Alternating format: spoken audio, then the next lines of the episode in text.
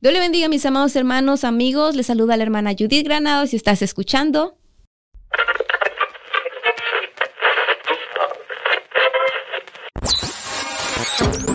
Radio Restauración. Radio Restauración ha sido producido por la Iglesia Restauración, ubicada en 5720 de la Taylor Avenue en Mount Pleasant, Wisconsin, USA. Pastores Amilcar y Mayra Cardona. Director técnico Elvin Pizarro.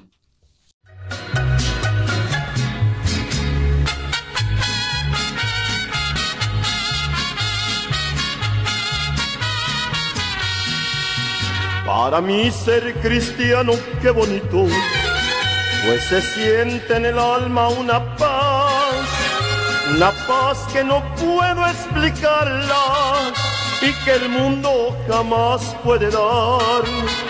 A que vengas, mi amigo, yo te invito, de la gloria de mi Cristo a gozar los amigos del mundo nos fallan, pero Cristo nunca va a fallar. Amén, gloria a Dios. Pues ah, estamos en este día muy contentos y muy agradecidos con el Señor porque el día de hoy tenemos un invitado muy especial, uh, el pastor, cantante, evangelista José Gallardo, ah, llamado anteriormente eh, por el mundo el rey del taconazo. Amén, pastor, cantante, evangelista que está con nosotros. Le damos la bienvenida, nos da mucho gusto, le agradecemos de verdad. Eh, el poder estar aquí compartiendo con nosotros. Y gracias al Señor que nos ha dado la oportunidad de poder estar en este tiempo, amén, en este lugar. Y bueno, este pastor, le quisiéramos pasar la parte a usted para que usted se presente y nos deje saber a, a las personas que nos están escuchando de qué parte usted nos está escuchando, desde dónde usted se está conectando, amén. Bueno, muy, muy buenas tardes en esta preciosa patria mexicana. Eh, les saluda a su amigo servidor José Gallardo, en donde me encuentro de gira artística, no artística, no, eh, fui artista, eh, donde me encuentro predicando el glorioso evangelio de mi Señor y Salvador Jesucristo.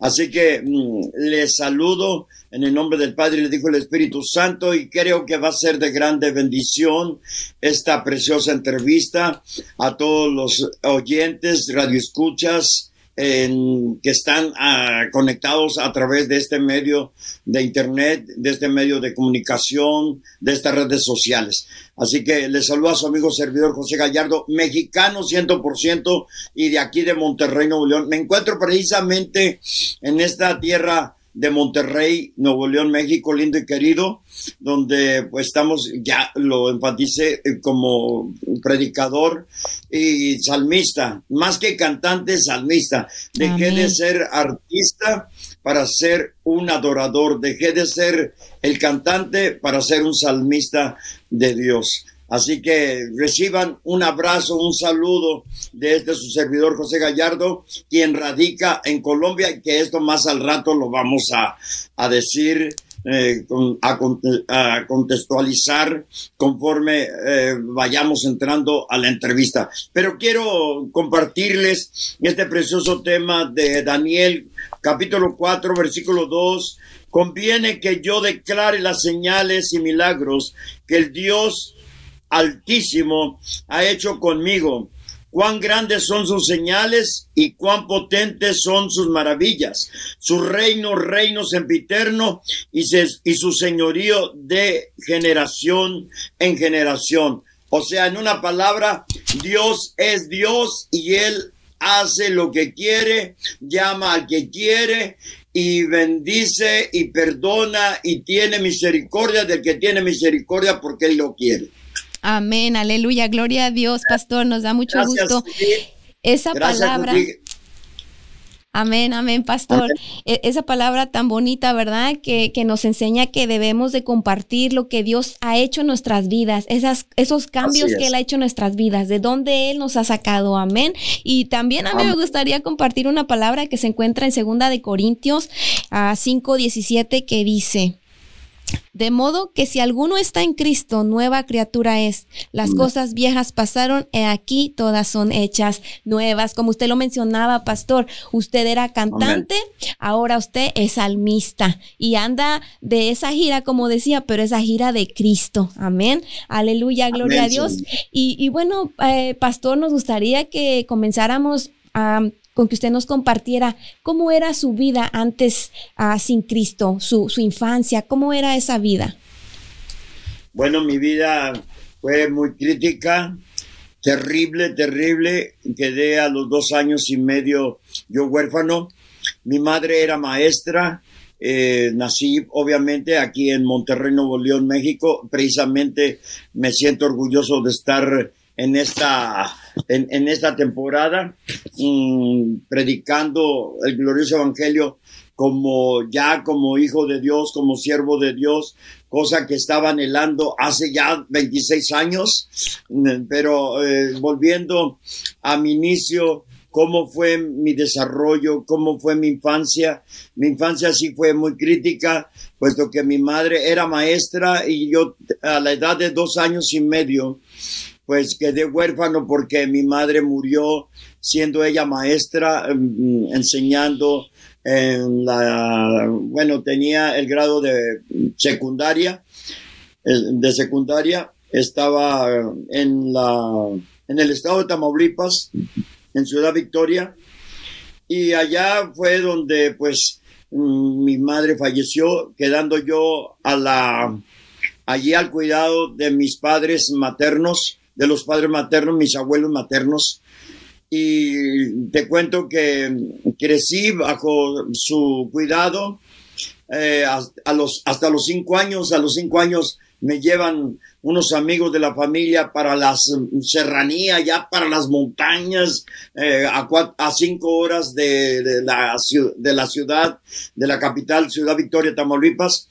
A los nueve años va mi abuelo y pues movido por Dios, seguro que fue por, porque no fue otra cosa, no fue coincidencial, no fue personal, sino fue porque Dios lo movió, Dios tenía un propósito con ese chamaquito. Amén y Dios fue eh, a mover a mi abuelo y fue y me trajo, le dijo a la gente, a los amigos de la familia, de los parientes que me habían llevado para allá sin su permiso, algo como si hubiera sido secuestrado. Como eran muy amigos de los primos hermanos, entonces ya mi abuelo les dijo, vengo por el chamaco, no quiero que se me vaya a quedar de burro, así que me trajo de allá de las montañas, me internó en un internado para huérfanos desamparados y ese internado era cristiano, era cristiano, digo era porque ya, ya, ya hoy ya no eh, existe. ya no existe, estaba bajo la cobertura de la Iglesia Bautista Príncipe de Paz de los Estados Unidos de América. El internado se llamaba Benito Juárez. Y allí habíamos más de 65 muchachos con muchachas. Y allí nos enseñaron la palabra de Dios, allí nos enseñaron a orar, allí nos enseñaron a cantar. Pero haciendo, creciendo allí, haciendo mis estudios primarios, a los 14 años, ya eh, vuelven los primos, vuelven los parientes, me dicen, oye, vámonos para Monterrey, ¿por qué no te vas, salte de aquí para que pues tengas otra vida? Ya Dios comenzó a inquietar, a inquietar a la familia para que por medio de ellos, pues yo comenzara a caminar, a buscar otros horizontes Total que vuelvo otra vez a mi tierra a los 14 años, hago un sinfín de trabajos, trabajé aquí, trabajé acá, trabajé allá, hice de esto, hice del otro, de todos los trabajos fui el mil usos. Eh, dentro de eso, lo que tanto me gustaba mucho la agricultura. Eh, me gustaba mucho el riego, me gustaba mucho las cosechas, la siembra en Tamaulipas, en Río Bravo. Y luego, pero más tarde, mm, creciendo, participando sobre la, em, sobre el ambiente de este mundo en la en la cantata, pues yo comencé a proyectarme como cantante. Obviamente ya desde los cinco años allá en la sierra, yo comencé a soltar mi voz. Imagínate, comencé a soltar mi voz, comencé a cantar con esa vocecita, eh, el, el, corrido del caballo blanco, amorcito norteño, que está tu dueño, que te viene a cantar, canciones que yo escuchaba en la radio y así se me fue mm, despertando la garganta, se me fue despegando la garganta, comencé a seguir memorizando canciones, canciones, canciones. Ya en las fiestas donde los amigos me sosancaban, me invitaban, vente Gallardo, vente Pepe para que cantes, como José acá les dicen Pepe, vente para que cantes. Y bueno, en un sinfín de fiestas, estuve participando en aficionados y la gente me aplaudía, la gente me ovacionaba y me decía, oye, qué bonito cantas, deberías de ser artista, no te hace falta nada. Y yo comencé a creerme, me, comencé a creer, a creer, a creer. Y, y, ya pues comenzó ese gusanito por dentro a sentirme eh, bien importante. Y un amigo mm, en una fiesta me dice, oye, si vas a México, yo tengo un amigo allá, él te puede ayudar para que puedas grabar. ¿Quieres, si quieres grabar, pues, vete para allá. Y yo le digo a mi amigo que te reciba. Total que me fui y resulta que ese amigo ya se había ido para Los Ángeles. Comencé allí ya a, pues, ¿cómo te diré? A pensarlo, allí a, meditar y ahora qué hago. Comencé a pensarla bien serio. Ya me acabé el dinero, vine a buscar este amigo, ya los tres días pasaron, estaba en la compañía disquera, hoy ya no está, y ahora qué hago. Me acordé de las películas mm, que yo miraba antes y allí salía Garibaldi cantando los charros, el mariachi. Y dije, bueno, voy a conocer a Garibaldi a ver qué de pronto puedo por allá hacer. Traía unas canciones, supuestamente eran mis composiciones. Dije, si las vendo con ese, con esa, con ese motivo, pues me regreso nuevamente a mi tierra y acá no se perdió nada.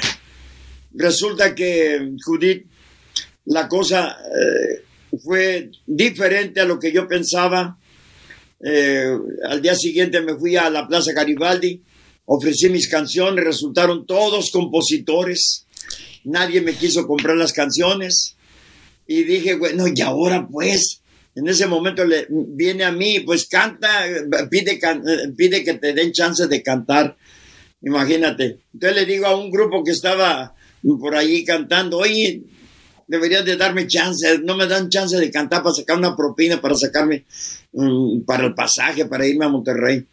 Pues si la haces cantando, a ver, dile al, cliente que te permita, pues, a ver qué canción le gustaría que le cantaras. Y total que, bueno, para no hacerte la más larga, le canté cuatro canciones, el cliente quedó bien satisfecho, contento, feliz de que yo le hubiera cantado una serenata a su esposa, me dio una buena propina, y dije, bueno, voy a hacer otra, voy a buscar otros dos clientes. Total que esa noche fue una noche, como quien dice, de bendición para mi vida. Me fue muy bien. A propinas canté, eh, canté como cuatro, a cuatro clientes.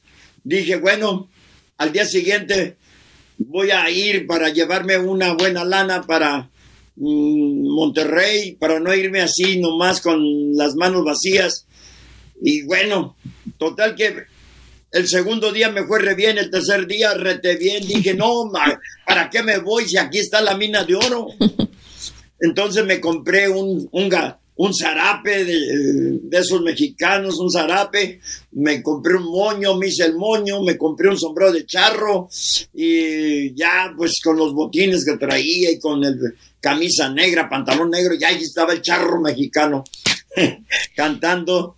en medio de los mariachis ofreciéndole canciones a los clientes, Judith. Amén, pastor. ¿Y cuántos añitos tenía usted ahí cuando usted pasó toda esta situación? Bueno, no, eh, quiero decirte que tenía apenas 17 años. Wow. 17 años cuando, me, eh, cuando tomé la decisión de irme a buscar nuevos horizontes a, a Ciudad México, a esa ciudad monstruosa en ese entonces y eh, fue en 1977, te estoy hablando de 1977. Wow, wow. Y, pastor también, ah, ¿cómo era su carácter? Porque pues usted ah, fue huérfano, casi siempre usted estuvo solito, aunque siempre estaba alguien ahí, pero ¿cómo era su carácter? Porque siempre hemos escuchado que cuando los niños los abandonan, quedan solitos, se vuelven rebeldes, pero su carácter, ¿y usted cómo era ese carácter suyo cuando usted era pequeño? O, Oye, la verdad que mi, mi, mi carácter, eh, eh, fíjate que Dios estaba en mí porque eh, no crecí amargado, no crecí frustrado. Sí, había heridas en mi alma, había un vacío de, de falta de amor, pero no, la, fíjate que la gente me quería mucho, los, desde chavito me decía, Pepe, o sea, me brindaba cariño, me hablaban, o sea, siempre caía, caía en gracia y no porque cantara, sino porque pues mi persona eh, Agradable.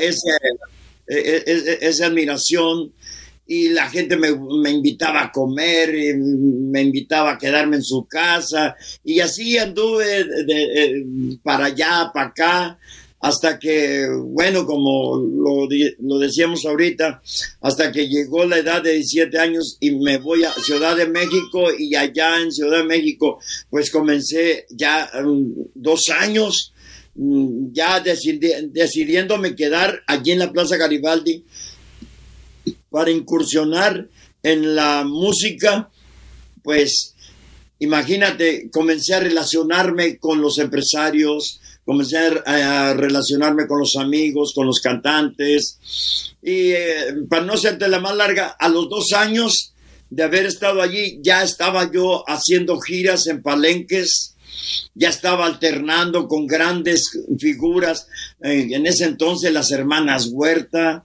ya estaba haciendo fotonovelas, con Estela um, Piquer, estaba con Patricia Rivera, con Julisa, grandes eh, artistas de renombre de, los años 68 que surgieron en los años del rock and roll, pero fueron actrices también.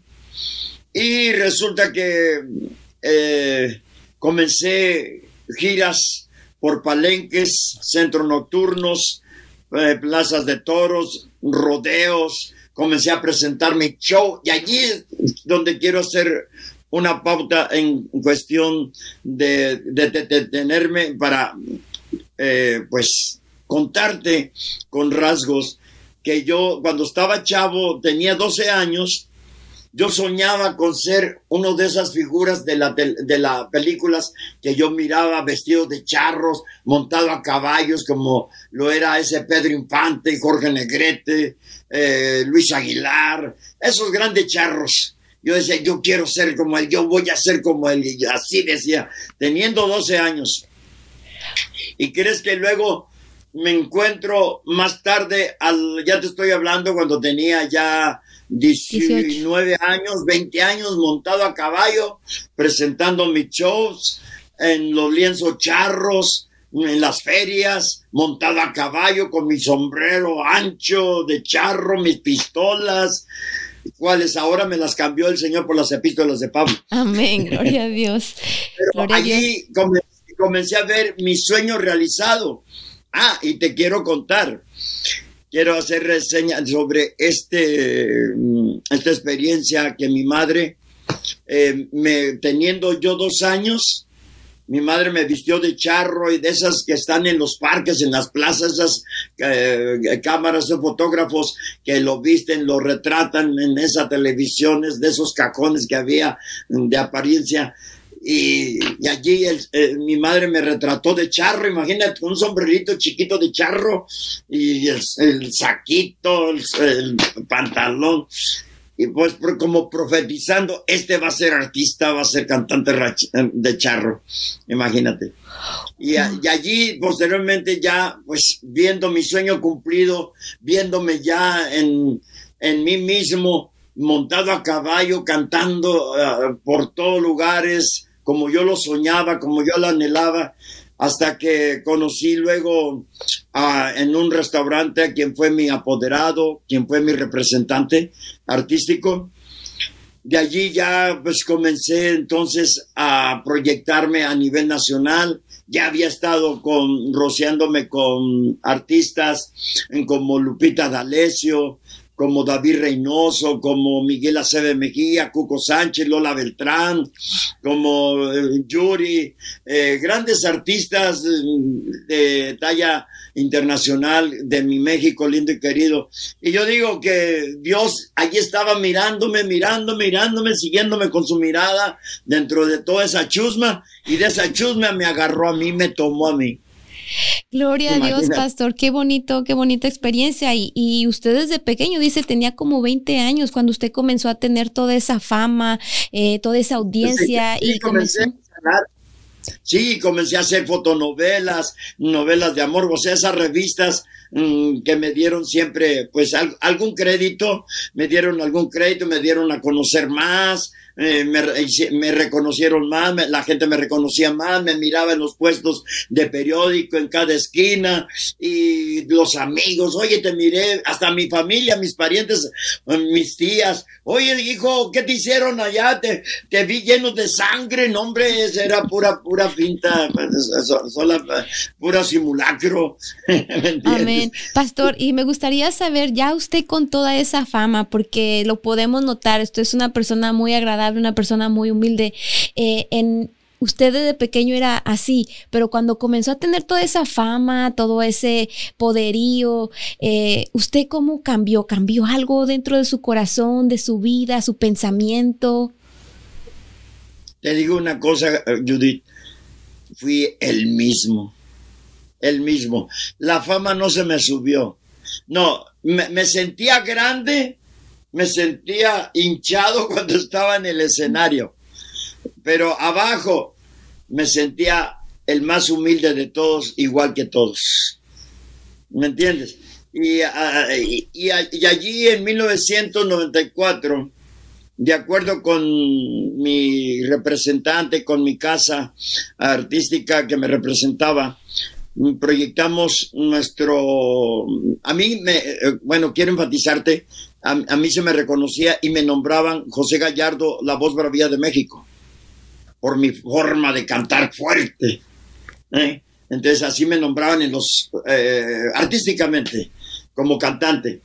Y cuando, me la, cuando proyectamos mi gira para promover mis discos hacia Sudamérica, eh, pues ya mi vida fue cambiando mi vida, mi manera de pensar.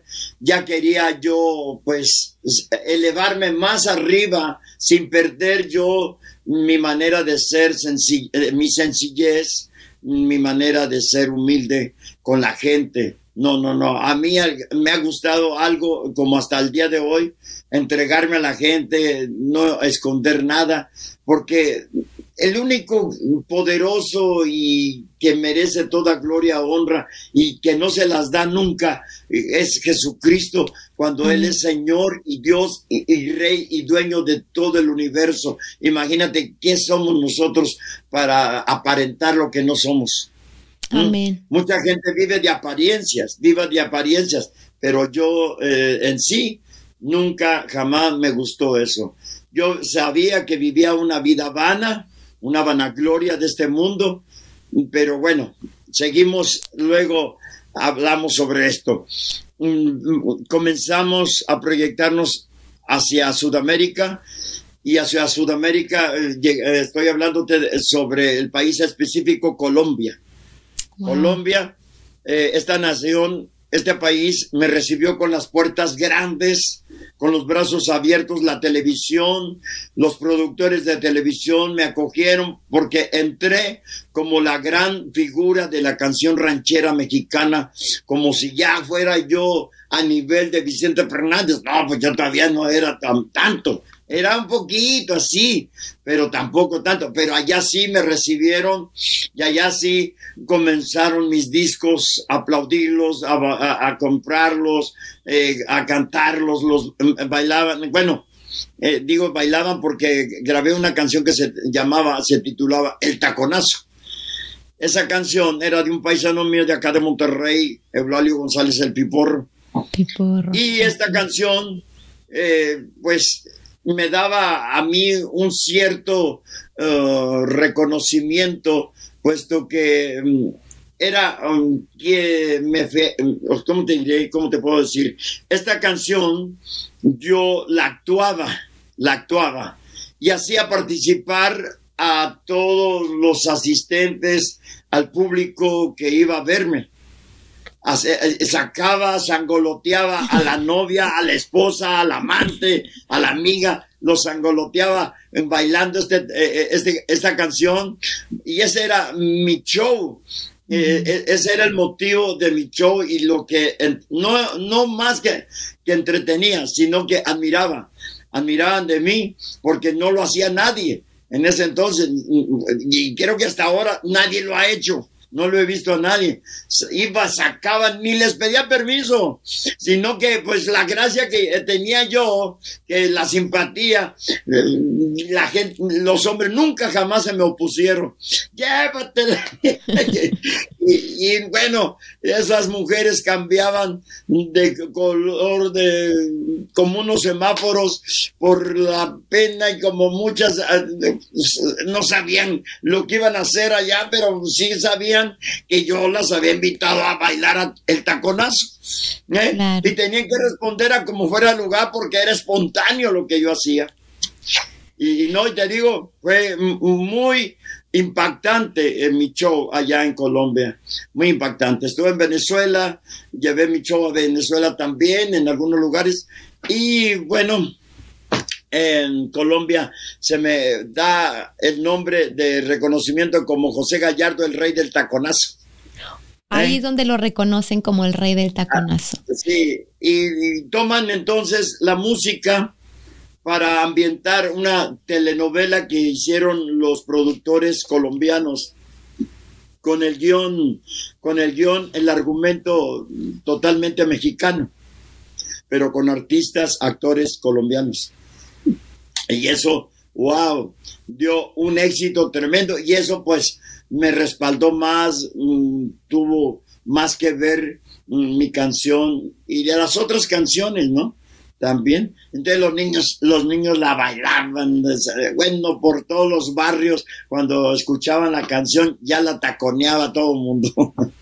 Pastor, ¿y por cuánto tiempo usted duró en Colombia? ¿Por cuánto tiempo estuvo usted en Colombia? Estuve un año y medio en, la primera gira mm, para mm, afianzar mi éxito, para afianzar mi imagen, para solidarizarla y poder, eh, bueno, y todo fue, ¿sabes qué? Por causa de la casa disquera de Colombia que también eh, le interesó mi material, le interesó representarme para grabarme como artista mexicano. El, Discos Victoria en ese entonces era de una disquera de Medellín, Colombia. Y allí grababan muchos artistas muy famosos era una, eh, disquera muy famosa y prestigiosa. Pero mm, me volví al, a la segunda gira, hicimos otra segunda gira a Colombia y en la tercera gira volví otra vez eh, siendo contratado, no, no lo dije al principio, fui contratado por una cadena muy prestigiosa, se llama el Hotel Intercontinental, una cadena muy prestigiosa e internacional y esta cadena hotelera mm, siempre mm, era la que me traía mm, o me llevaba de México a Colombia. Y de allí ya yo comenzaba las giras eh, en cadena con los otros hoteles de prestigio de todo Colombia. Pastor, y durante todo ese movimiento de fama, dinero, poder, ¿había algo en usted como había drogas, había infidelidad, había algo de eso en, su tiempo? No, te, te soy sincero, mira, yo pues fui enseñado en el internado con unos principios, con unos valores que se arraigaron en mí y sobre todo la palabra. Ah, ah, hubo un versículo que siempre estuvo martillando en mi corazón, que se llamaba lámpara, y bueno, se llama, dice el versículo Salmo 119, 105, dice la palabra del Señor, es, eh, lámpara es a mis pies tu palabra, lumbrera mi camino. Y esta palabra a mí me martillaba, me martillaba. Aparentemente yo andaba en sombras de valle de muerte. Andaba en las penumbras, andaba en las tinieblas, andaba en el pecado. ¿Cómo no? Yo consulté, eh, siendo artista, consulté brujos, hechiceros, santeros, adivinos, agoreros, eh, mediums, porque quería salir a flote, quería salir muy rápido, quería ser famoso, quería que me ayudaran y quería ese poder mm, para poder hacerlo, pero, mm, ¿sabes una cosa?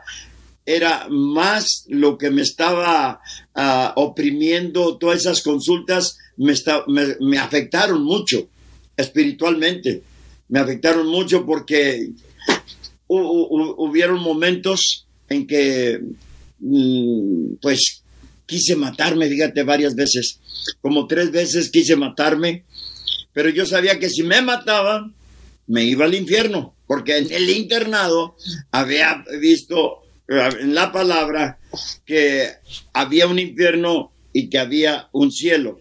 Y el que se quitaba la vida o que le quitaba la vida a otro, pues se iba al infierno. Así que y dije, no, señor, pero no, pero ya no le encuentro, ya no le encuentro sentido a la vida, no quiero vivir más nada, ya me salió mal, porque me casé, me casé con un artista y nos estrellamos, no duró más que nueve meses mi, el matrimonio, me fue mal y era peleonera, celosa, era iracunda y yo siendo una persona pasiva, una persona tranquila y, siempre buscándome pleito, dije, no, yo no soy para soportar esto. Me separé, me divorcié, con ella tuvimos una niña, hoy esa niña, pues gracias a Dios, eh, creció, se casó bien casada, tiene dos niños su esposo es eh, eh, un productor de televisión, bueno, en ese entonces creo que ya, ya se independizó. Ella es artista, ella canta, se llama Gaby Villanueva. Eh, Gaby Villanueva. pero, no, pero no canta Cristo. Ella es artista del mundo todavía. Ella, Amén. Si no me equivoco, ella ha estado en, en Telemundo, ¿verdad? Como presentadora. Sí, ella... estado en Telemundo, sí, señorita. Wow, y, en, Univisión. Y en Univisión, creo que Univisión se la arrebató a Telemundo y, y, la le grabó y, y, sigue, sigue ahí con ellos ha hecho varias novelas. Muy talentosa, por cierto, y muy parecida a usted. Y esperamos, ¿verdad? Esperamos que ah, tengamos la primicia cuando ella ya de verdad ya se, se ponga este, firme en las, en, las, mm. en las cosas del Señor y esperamos este, poder entrevistarla también. Pastor, también quería este, hacer énfasis en algo que usted dijo, algo bien importante, que durante ese tiempo cuando usted estuvo recordaba ese, ese versículo que estaba en su corazón. ¿Por qué? Porque que desde pequeño usted lo aprendió. Qué importante para los padres de familia, ¿verdad? Que somos padres de familia, inculcarle a nuestros hijos, ¿verdad? Como dice la palabra, instruye al niño en su camino y aun cuando fuere viejo, dice, no se apartará de él.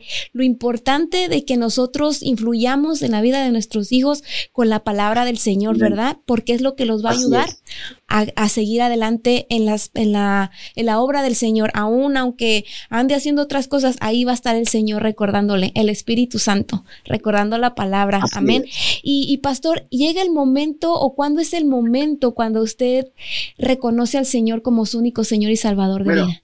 volviendo a la, a la pregunta que me hiciste que no te la terminé de hacer, nunca me gustó el trago, nunca me gustó la droga, eh, realmente mm, era noviero, era noviero, pero este mm, tenía cierto, cierto tope eh, sabía que no tenía que andar de fornicado, de, de, fornicador. Eh, sí, no tenía que andar fornicando porque pues era pecado, a pesar de que era artista y pues las mujeres estaban a la orden siempre, pero yo siempre mantuve un alto, salía con ellas como salir con una gallina a echarle maíz, pero no tenía yo con ellas de relación.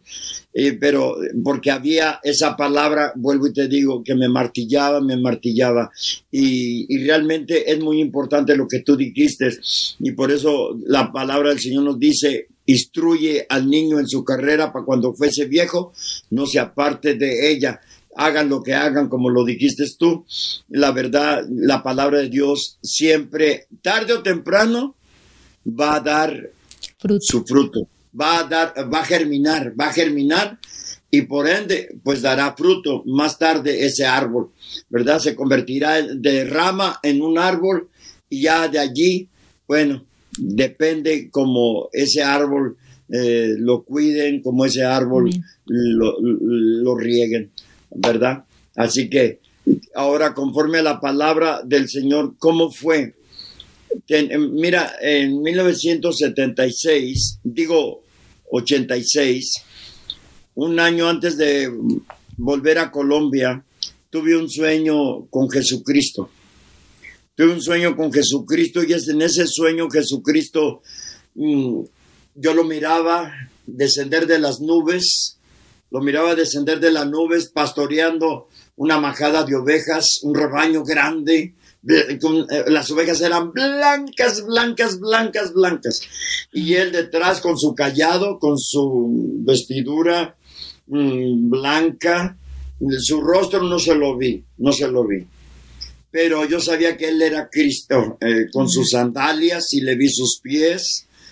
Y cuando yo veía que descendía y descendía, yo me encontraba en una pequeña ciudad y en esa ciudad todo el mundo miraba lo que yo estaba mirando, comenzaron a mirar lo que yo miraba y corrieron a donde supuestamente iba a, descender Jesucristo.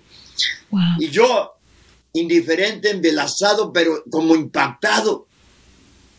Y cuando despierto, desperté con, eh, con, con, con algo tan diferente como turbado que ya no quería subirme más a los escenarios, ya, ya, no quería más cantar, pero sin embargo tenía que, pues era lo único que ya estaba haciendo, era mi profesión, dije no, le dije al Señor ese día, Señor, permíteme cantar todo este 1987, ya había mm, firmado el contrato para ir a Colombia, Señor, permíteme todo este 87 y luego te sirvo. Imagínate poniéndole condiciones al Señor. Pero ahí estaba Dios, ah, ándale, loquito, órale. Lléguele, mijo. Al cabo, aquí que manda soy yo. Entonces, eh, llega el momento de viajar. Y en ese sueño que, quedó, quedé meditando. Y, y lo que yo concluí en ese sueño, que el Señor me decía, ven a mí quiero que pertenezcas en ese rebaño, a este rebaño. Quiero ser tu pastor, quiero que seas tú mi oveja. Así lo entendí, ese sueño. Mm, después, ya viajando, cumpliendo los compromisos otra vez en Colombia, en una ciudad que se llama Bucaramanga,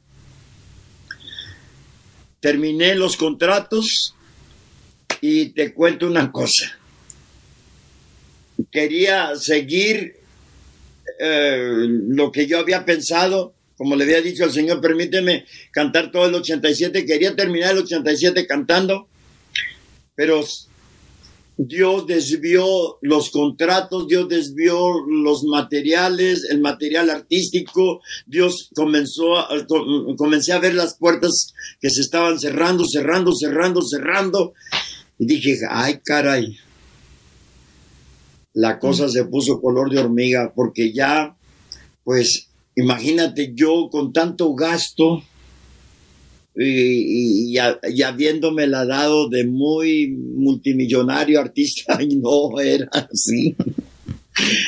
Resulta que te cuento algo. Caí a los, a, los pies de Cristo esa, noche al ver que las puertas no las podía ya abrir. Le dije, Señor, heme aquí, aquí estoy. Entendí que ya el Señor era el tiempo que ya me estaba llamando.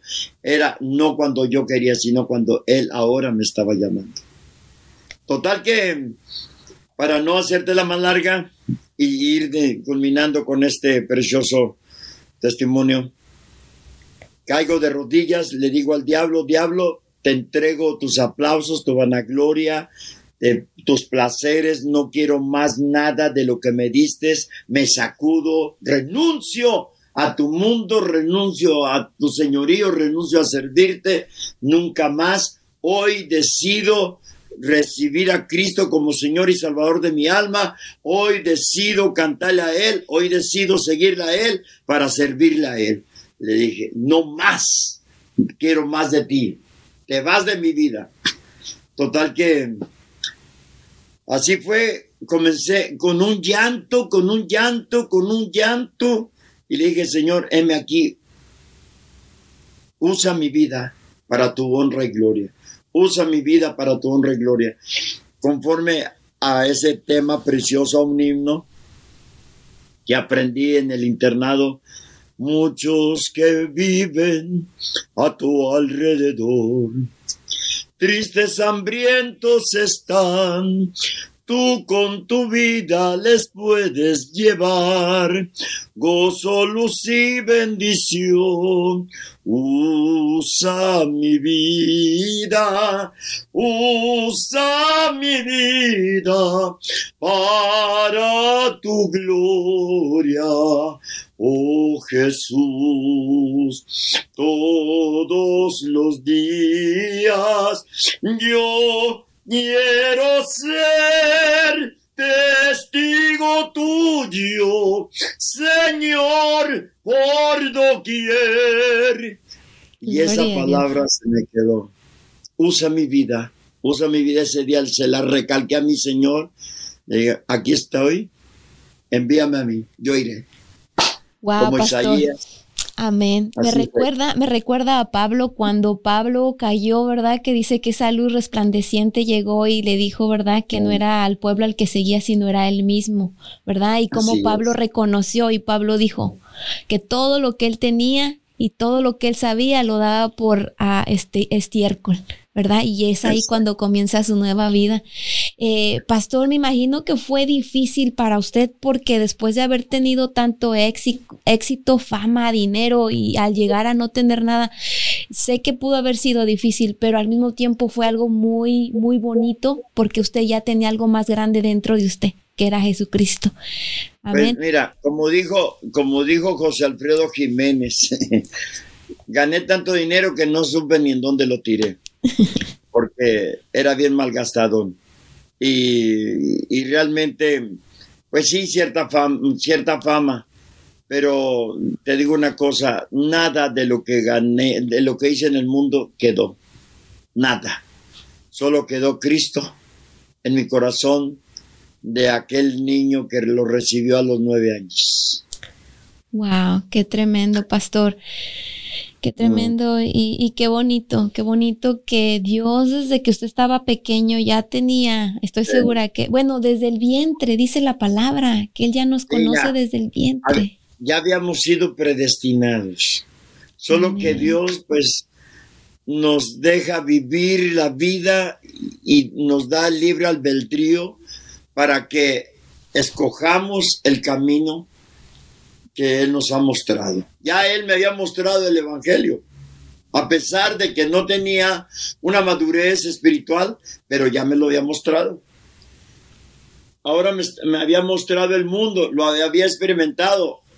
Y en esta, mira, fue una decisión tremenda porque yo pude verme revelado contra Dios y de haberle dicho, no, ¿sabes qué, Señor? Yo voy a seguirle cantando al mundo Pero yo, yo, yo decidí servir a mi Cristo, servirle a Jesús, rendirle mi vida entera a Jesús para que fuese usada por Él como Dios la ha usado en todos estos tiempos. Ya tenemos 40 años mm, sirviéndole a, nuestro Dios y Rey.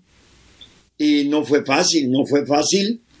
Eh, cuando yo le entrego mi vida a Cristo, comienzo a, comienzo a vivir una metamorfosis comienzo a cambiar hasta mi manera de pensar, mi manera de hablar, mi manera de hacer las cosas. Comencé a ser totalmente transformado de lo vil y menospreciado, lo cual, como dice el apóstol Pablo, el Señor hace de mí una preciosa mariposa de colores infinitos que no sé ni cuáles son para definirlos, de verdad, porque ha sido, en esto quiero decirte, ha sido de maravilla la vida que Dios mm, ha hecho en mi vida y me ha permitido vivirla en Él, una vida maravillosa, una vida de grandes prodigios, de grandes milagros, de grandes señales. Fueron siete años y medio, Judith, las cual, el cual yo viví. Y esos siete años y medio fueron un proceso terrible, el cual te lo confieso y Dios lo sabe, que no fue nada fácil. Mi pastor en Cúcuta, Pastor Satirio dos Santos, me, me decía, hijo, ánimo, es necesario que pases por esto le decías, no, ¿sabe qué, pastor? Esto es muy difícil, esto es para, esto es para machos, no es, esto no es para muchos, esto es para machos. yo le decía, no, estuve, quise tirar la toalla tres veces, a pesar de que ya le había dicho al Señor, Señor, te seguiré, te serviré como Pedro. Pero ¿sabes qué me faltaba, Judith? Para que yo no volviera más a tirar la toalla y renunciar a Cristo, conocerlo verdaderamente a Él cara a cara. Amén. A Él, eh, Pedro lo conoció cara a cara, pero le faltaba recibir el bautizo del Espíritu Santo para tener la convicción de quién era Él en Cristo y de quién era Cristo en Él. La confianza. Sí, para poner totalmente su confianza, tener esa convicción de nunca más volver a rajarse y seguir adelante, así fuese hasta la muerte. Y yo al igual que Pedro, me hacía falta conocer a Cristo. De oídas le había oído, pero en esos mm, días, en esos años, comenzó Dios a manifestarse a mi vida con el ayuno ayunaba continuamente, continuamente y comía Biblia continuamente. La Biblia la devoré desde Génesis hasta Apocalipsis. Ah. yo la devoraba, la devoraba y no dejaba de congregarme como algunos tienen por costumbre. Y como buen cristiano evangélico y radical que fui, yo iba los domingos en la mañana, iba los domingos en las tardes yo no me conformaba con un platillo en la mañana. Yo quería el platillo de la mediodía, el platillo de la mañana, el platillo de la noche. ¿Eh? Yo quería nutrirme del Señor y eso fue lo que me valió a mí, lo que verdaderamente me fortaleció, fortaleció mi fe y mi confianza en Él para seguir hasta el día de hoy y poder decir, hasta aquí Jehová me ayudó, hasta aquí Jehová me ha sostenido. Shama. Amén, amén, aleluya, pastor.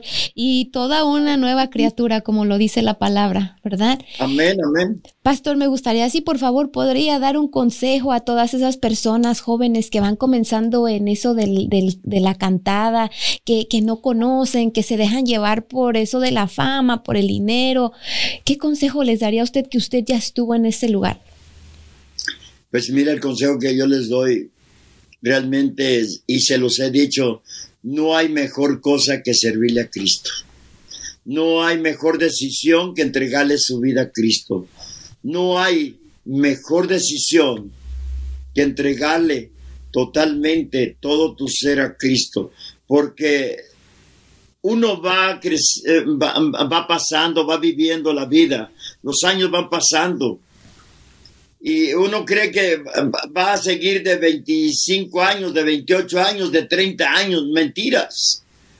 Uno cuando ya llega a los 30 comienza el retroceso. ¿eh?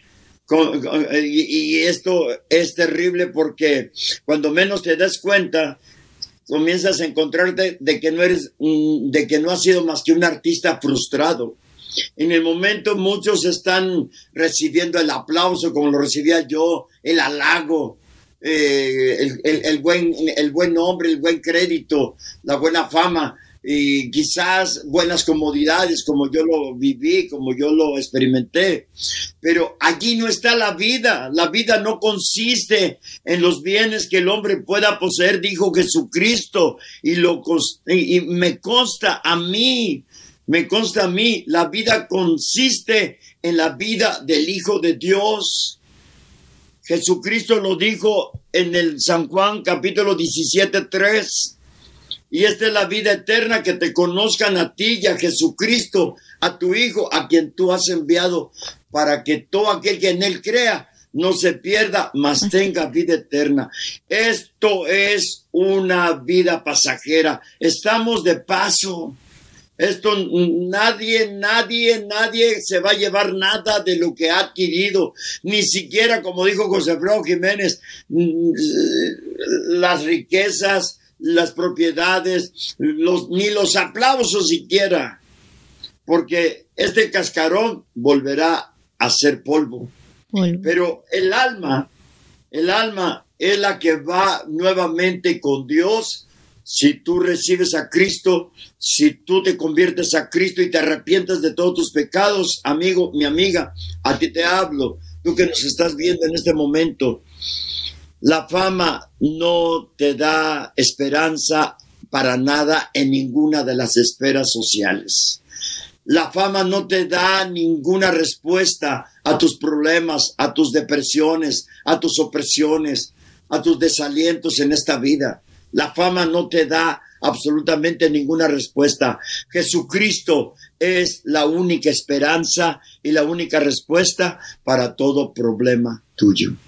Así que decídete seguir a Cristo como yo lo decidí, porque solo en Jesucristo hay ganancia. El apóstol Pablo lo dijo así. Para mí el vivir es Cristo y el morir es ganancia. Todos vamos a morir, sí Señor. Nadie es eterno en este mundo. Pero sí hay una seguridad, que al morir con Cristo él lo dijo, yo soy la resurrección y la vida. El que esté muerto, el que cree en mí, aún esté muerto, vivirá para siempre. Pero el que cree en Él, el que muere en Él, creyendo que Jesús es la resurrección y la vida eterna. Amén. Amén, pastor. Ahora nos gustaría que nos diera otro consejo a las personas que se sentían como usted, que ya sentían que tiraban la toalla o que se sienten que tiran la toalla, que sienten que no pueden. Sí, como no. La palabra del Señor nos dice en Josué capítulo 1, 5, capítulo 1, versículo 5, esfuérzate, sé valiente, hermano, hermana. Y tú, mi amigo, o mi hermano, mi, mi, hermana, sí, tú que estás empezando en los caminos del Señor, tú que tienes poquito y estás mirando esto como si fuera un, una, como una vida difícil, como si fuera contradictorio, como si fuera verdaderamente un camino de espinas. Pues sí, es un camino de espinas para caminar con Cristo. Y, y la verdad, con Cristo lo podemos todo. En Cristo los podemos todo. Solamente que Jesucristo ablanda las espinas con su ungüento con su poder, con su unción, con su amor, esas espinas las vuelve como una esponjilla, la cual no nos van a lastimar, no nos van a herir. Si decidimos caminar con Cristo y nos esforzamos, como le dijo el Señor a Josué, mm, esfuérzate, sé valiente, no temas, no desmayes, porque yo Jehová soy tu Dios y estaré contigo. Mira estas dos palabras que Dios le dijo a Josué allí en este versículo. No te dejaré no te desampararé. ¿Por qué? Porque si Dios es nuestro Padre y Él nos ha tomado como hijos, si verdaderamente somos hijos, Él va a cumplir sus promesas. Sus promesas son para siempre en Él. Amén. En Él sí. Amén. Sus promesas no son cosa vana no son palabrerías, sus promesas son reales, solamente que si, ah, solamente que muchos no las han podido ver porque no quieren caminar conforme a la perfecta voluntad de Dios, quieren vivir su vida cristiana como a ellos les parece, como debe de ser, como creen que debe de ser y no como Dios les pide. ¿Qué Dios pide? Consagración, santidad, fidelidad, integridad. Tenemos que ser, consagrarnos a Él, ser fieles a Él, ser íntegros a Él y ser santos para Él. Amén. Eso es lo que Él pide. ¿Qué pide Dios de ti? Le dice el profeta a su pueblo. Dios le dice a su pueblo, ¿qué pide Dios de ti? Que ames, que hagas justicia y tengas misericordia. Eso es. Amén. Así que esfuérzate, mi hermano, mi hermana, como yo me he esforzado. La palabra de Dios es viva y eficaz y más cortante de doble filo. Hazla tu carne, hazla tu carne, cómela, cómela, cómela todos los días. Hazla que se encarne, hazla rema la palabra y tú verás la gloria de Dios siempre. Amén. Amén, amén, pastor. Y también nos gustaría que nos compartiera, yo sé que usted tiene un pequeño testimonio. Eh, un día usted tuvo un dolor de cabeza muy fuerte. ¿Qué pasó? Oh, sí, sí, sí, sí, sí. No me acordaba. Eh, toda enfermedad no solamente puede ser un dolor, aunque ese dolor pareciera que era mi fin para siempre.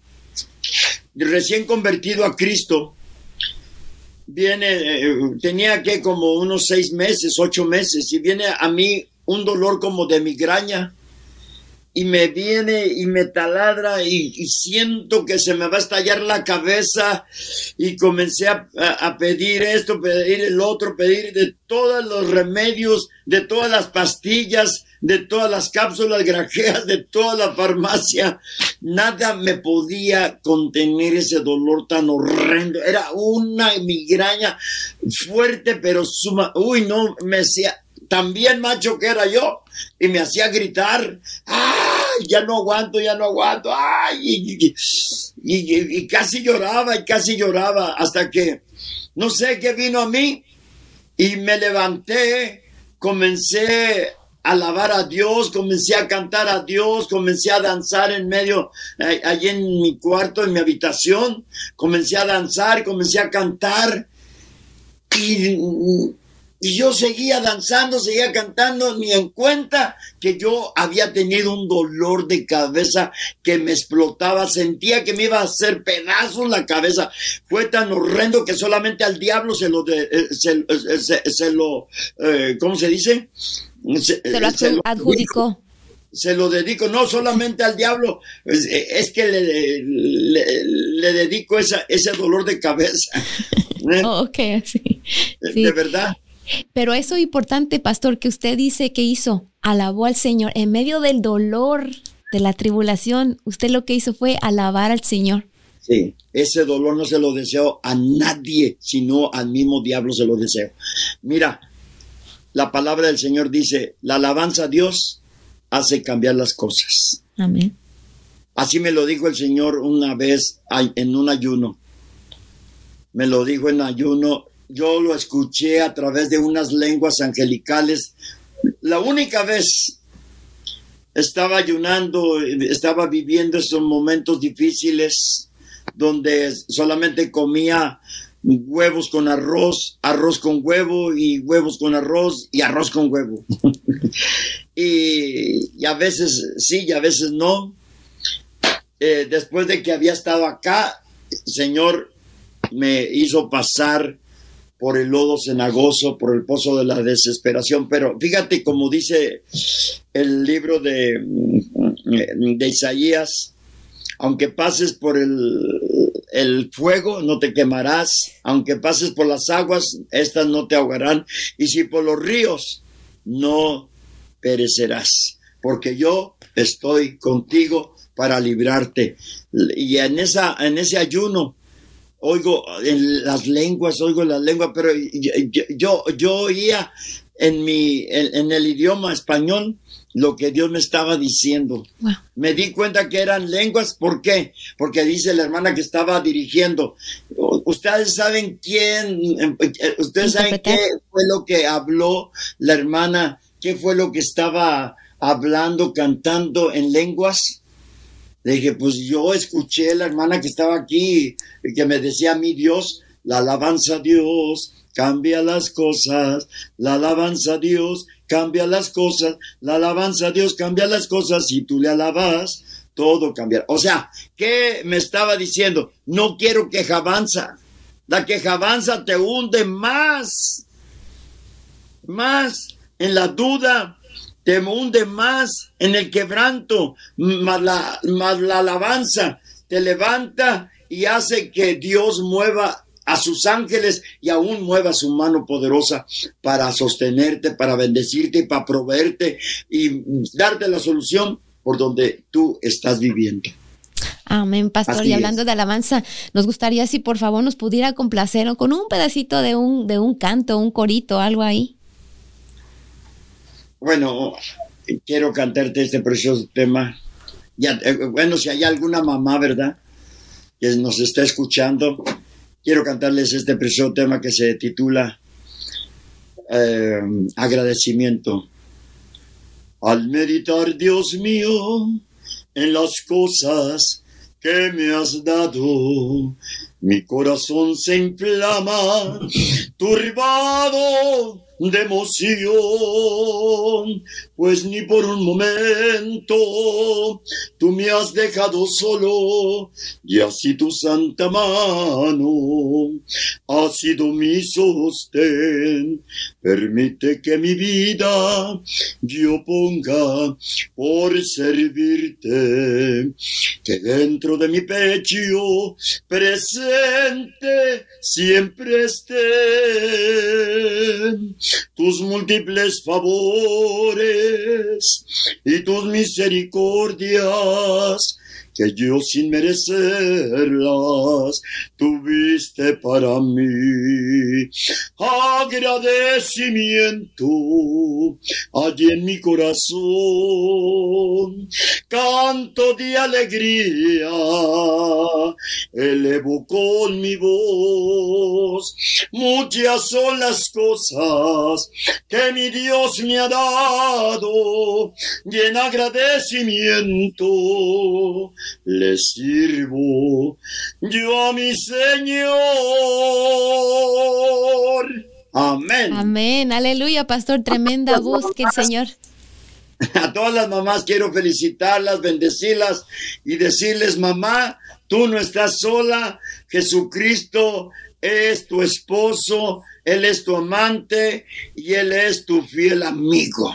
No te dejará ni te desamparará.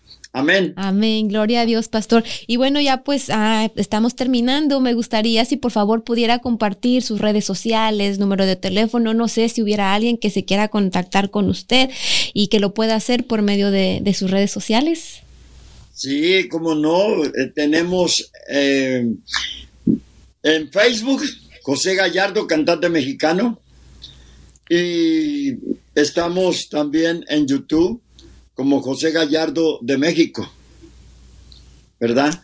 Y si, alguien quiere escribirme, eh, me puede escribir allí a Messenger.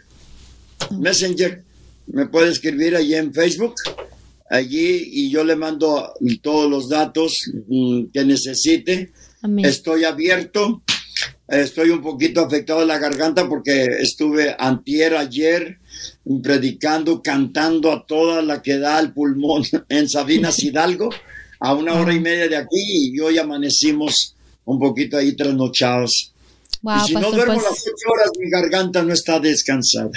Amén, amén. Pues, pues le agradecemos, le agradecemos mucho, pastor, por haber este aceptado la invitación muy amablemente. Nosotros siempre estamos muy agradecidos porque los invitados que hemos tenido, tenido son de verdad que muy bellas personas, muy bellos, bellos hermanos, y sabemos, pastor, que este testimonio va a ser de gran bendición para muchas personas.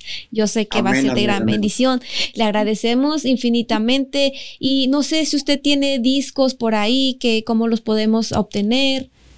Bueno, eh, realmente sí tengo discos, estoy en ese proceso. Yo te voy a, mandar el dato para que seas tú apoyándome y a través de mi esposa, a través de mi esposa ya te voy a decir cómo los pueden obtener. Amén. Amén, pastor. Y sí, vamos a hablar con su esposa porque nos faltó esa parte, ¿verdad? De que usted se eh, no, no, la, no, la enfocamos.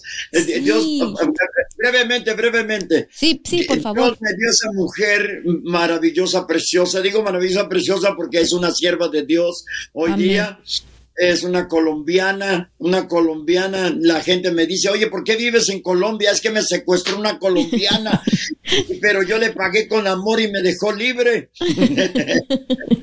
Eh, libre para amarla, para amarla para toda la eternidad.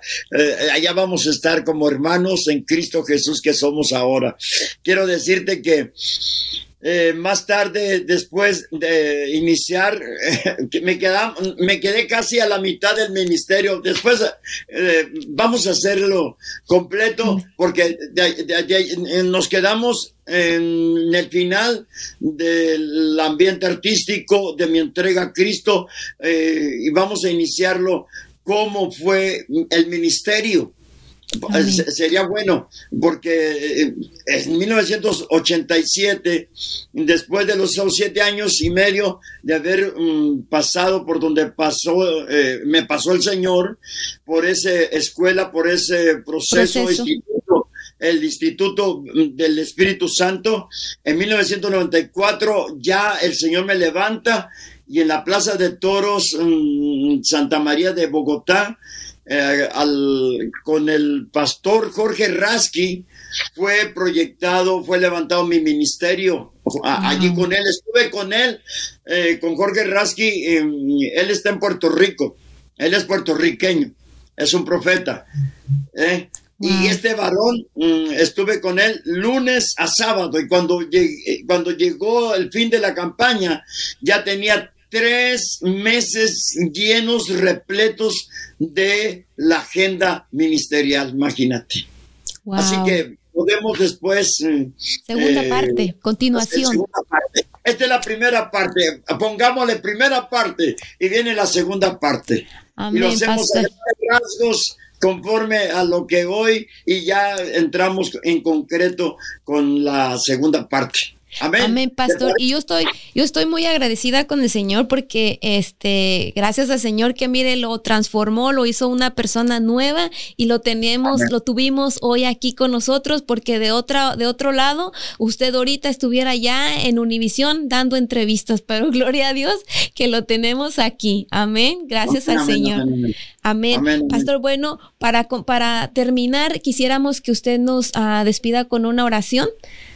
Amén, amén, Padre bueno, Dios Todopoderoso, te damos gracias por tu fidelidad, por tu amor, por tu misericordia. Pido que a través de tu Santo Espíritu, Señor, actúe tu Santo Espíritu en estas, eh, a través de estas redes sociales, tocando, Señor oh Dios, aquellos que han escuchado el testimonio de tu siervo, que seas tú, Señor eterno, moviendo las aguas, sacudiendo aquel que tengas que sacudir y pueda, Señor oh Dios, mirarte a a ti, como dice tu palabra en Hebreos 12:2, puesto los ojos en Jesús, autor y consumador de la fe, el cual nunca, jamás nos dejará avergonzar, puesto que hemos sido bienaventurados poniendo nuestra esperanza en aquel que dijo, no te dejaré, no te desampararé. Guarda tu pueblo, guarda tus hijos, bendice a Judith, bendice, Señor Dios, a mi hermano también que está en estos controles en medio, Señor Padre Santo, de esta comunicación, Señor. En el nombre de Jesús, Bendigo, Señor Dios, este proyecto de, evangelización. Bendigo, Padre, este medio de evangelización. Bendigo, Señor Dios, a todos aquellos que habrán de vernos en el nombre de Jesús. Prospera sus caminos y que todo les salga bien en el nombre de Cristo. Amén. Amén, amén. Pues ya lo vieron mis amigos, mis hermanos. Ah, les pedimos compartan, compartan este testimonio poderoso para que otras almas sean salvadas, para que otras personas sean restauradas. Amén. Y bueno, para seguir continuando con este programa, así es, nos despedimos ah, de este lugar, de este día, más nunca del Señor. Amén, nunca de su presencia. Amén. Así que ahí estuvimos, Radio Restauración. A que vengas, mi amigo, yo te invito de la gloria de mi Cristo a gozar. Los amigos del mundo nos fallan, pero Cristo nunca va a fallar. Aunque vengan los vientos contrarios y mi barca se pierda en el mar, para mí ser cristiano es bonito. Yo sé que mi Cristo nunca va a fallar.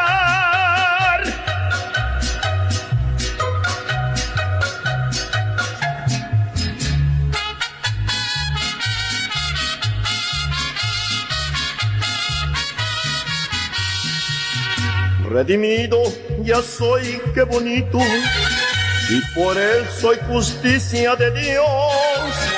En la mar mis pecados toditos para siempre jamás sepultó. Él me dice, no temas, qué bonito, ni desmayes en tu transitar. Si en el mundo te fallan toditos, qué bonito Dios no va a fallar. Si al correr de los años me muero y en mi tumba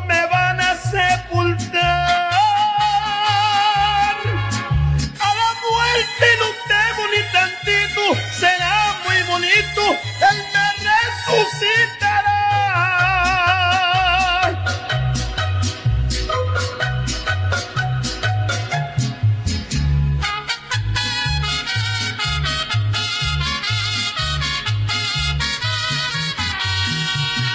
Cuando venga mi Cristo, qué bonito, en las nubes le veremos volver cruzaremos aquel